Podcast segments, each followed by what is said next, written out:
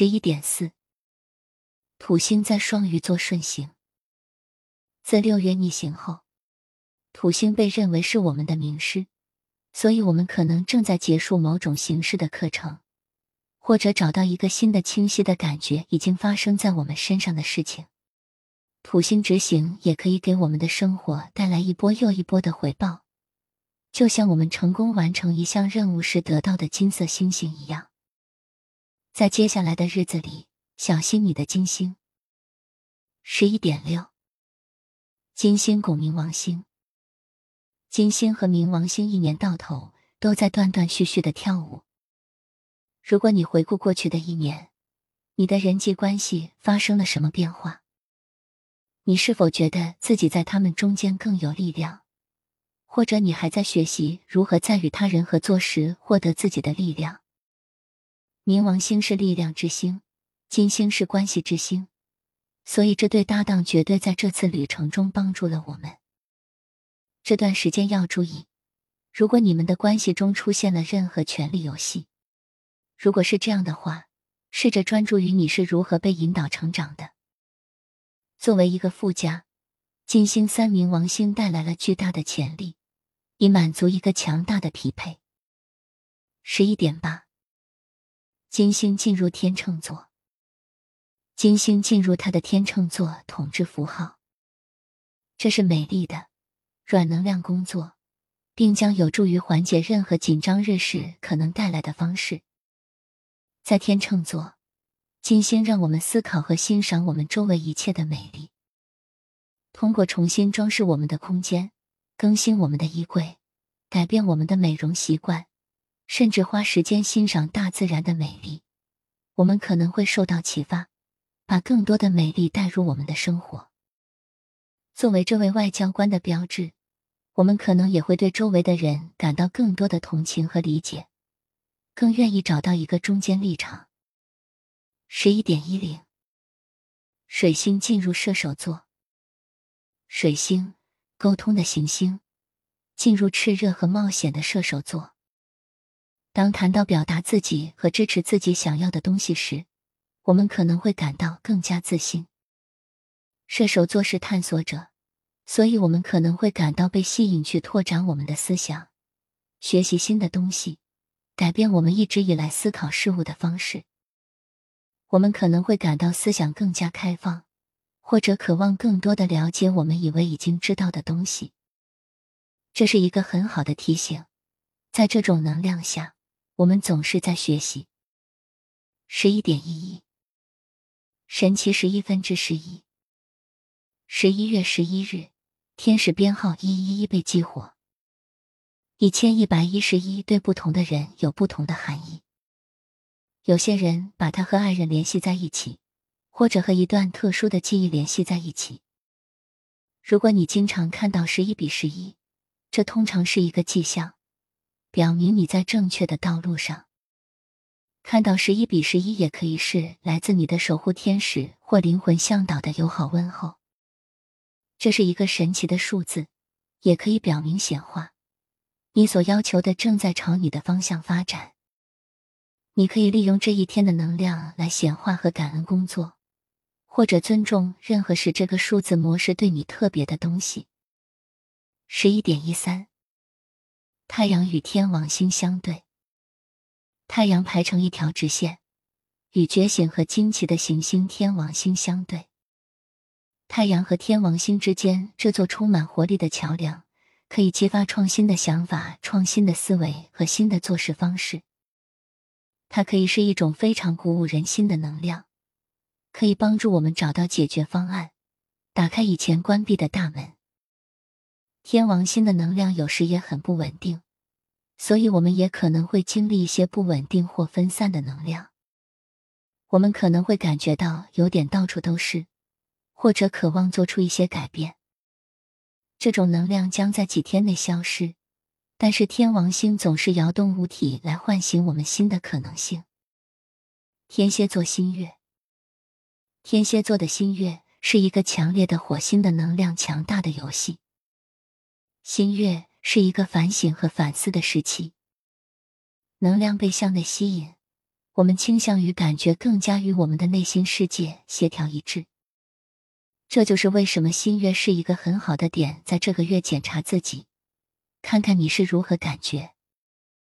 由于火星在这个新月下活跃，我们可能会感到焦躁不安或易怒，事情可能会让我们觉得不受我们控制，这可能是一个挑战。回到火星的神话，这是一个很好的时间来记住，我们可以欺我们的恐惧，或他们可以欺我们。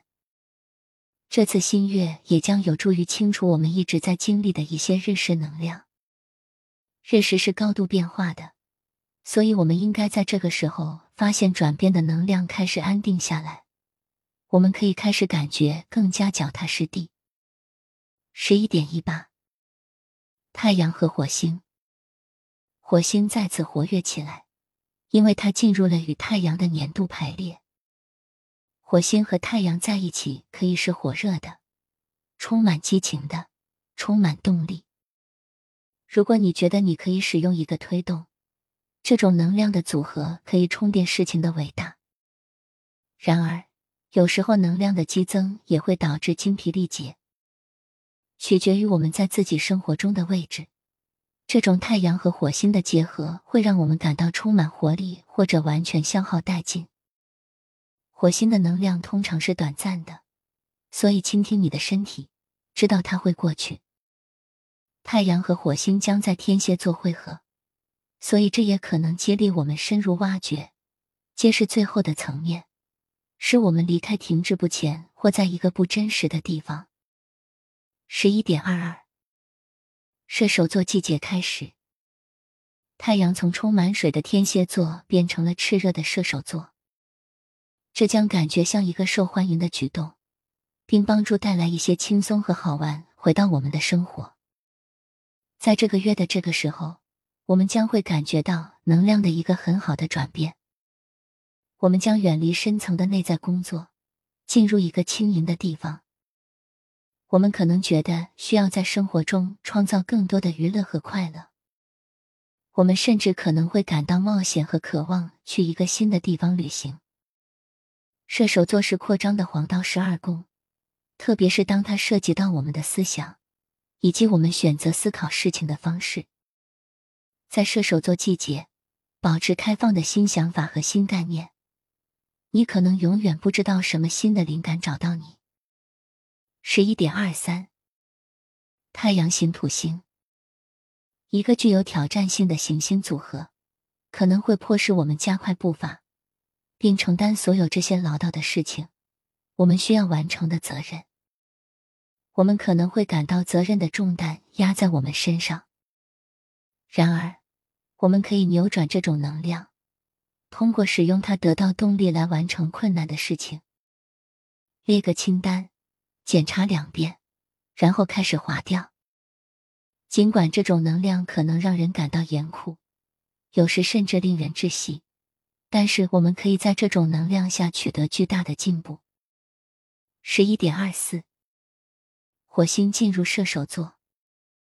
火星在穿越天蝎座星座的旅程中，一直在发送强烈的能量波。